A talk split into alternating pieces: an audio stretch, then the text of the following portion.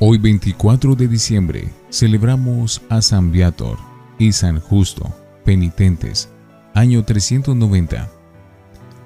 Existe una comunidad de religiosos educadores que tienen como santo protector a San Viator y les dan el nombre de este santo a sus colegios. Cuando era niño, su madre lo presentó al obispo San Justo y le pidió que lo instruyera en la religión. El anciano obispo se dio cuenta de que este jovencito poseía grandes cualidades para la vida espiritual y se dedicó con todo esmero a prepararlo para el sacerdocio.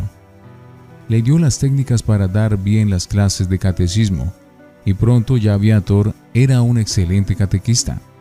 Su mayor placer lo encontraba en dedicar horas y horas a enseñar catecismo a los niños.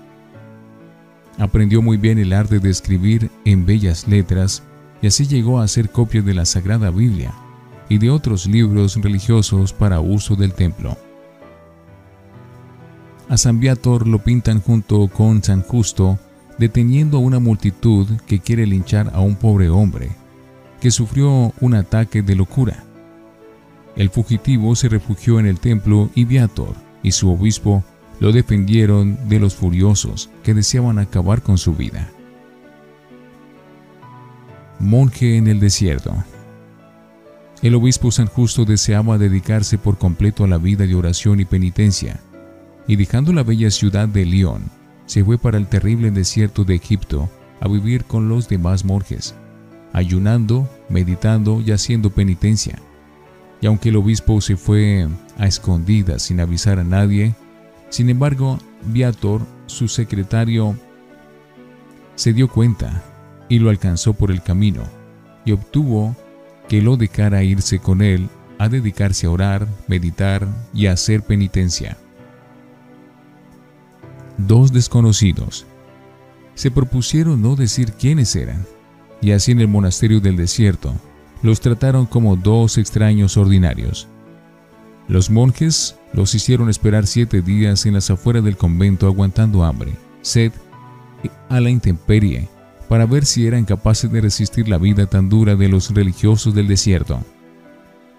Luego, viendo que sí tenían la suficiente santidad y el debido aguante, los admitieron allí. A cada uno lo mandaron a una celda separada y allí se dedicaron a pasar largas horas dedicadas a leer, meditar, rezar y trabajar. El obispo justo tejía canastos y el joven Viator se dedicaba a copiar con su hermosa letra los libros sagrados para que leyeran los monjes. Reconocimiento.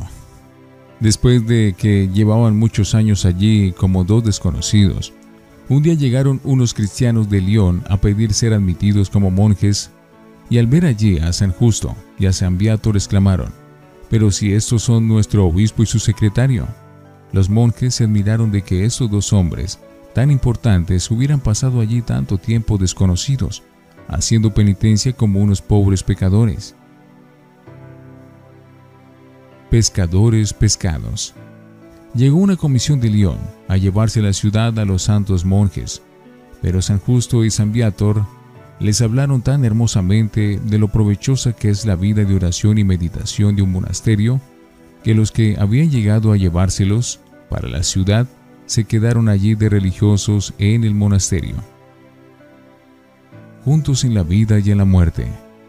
En diciembre del año 390, el anciano San Justo se sintió morir, y al ver que su fiel discípulo lloraba tan amargamente le dijo, Los dos hemos luchado juntos en esta vida por agradar al Señor Dios. Los dos iremos también en compañía a su reino celestial y murió en santa paz. A los siete días murió también el joven Viator. Se fue a acompañar para siempre a su santo obispo al cielo.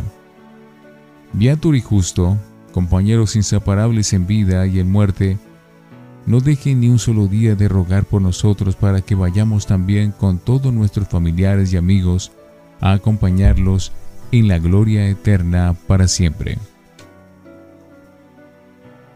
Al final de cada día, no te presentes ante Dios con las manos vacías. El Señor es un amo que sabe pagar muy bien todos tus esfuerzos. Deuteronomio 16, 16, 17. Palabra de Dios. Te alabamos, Señor. San Beator y San Justo, penitentes, rueguen por nosotros.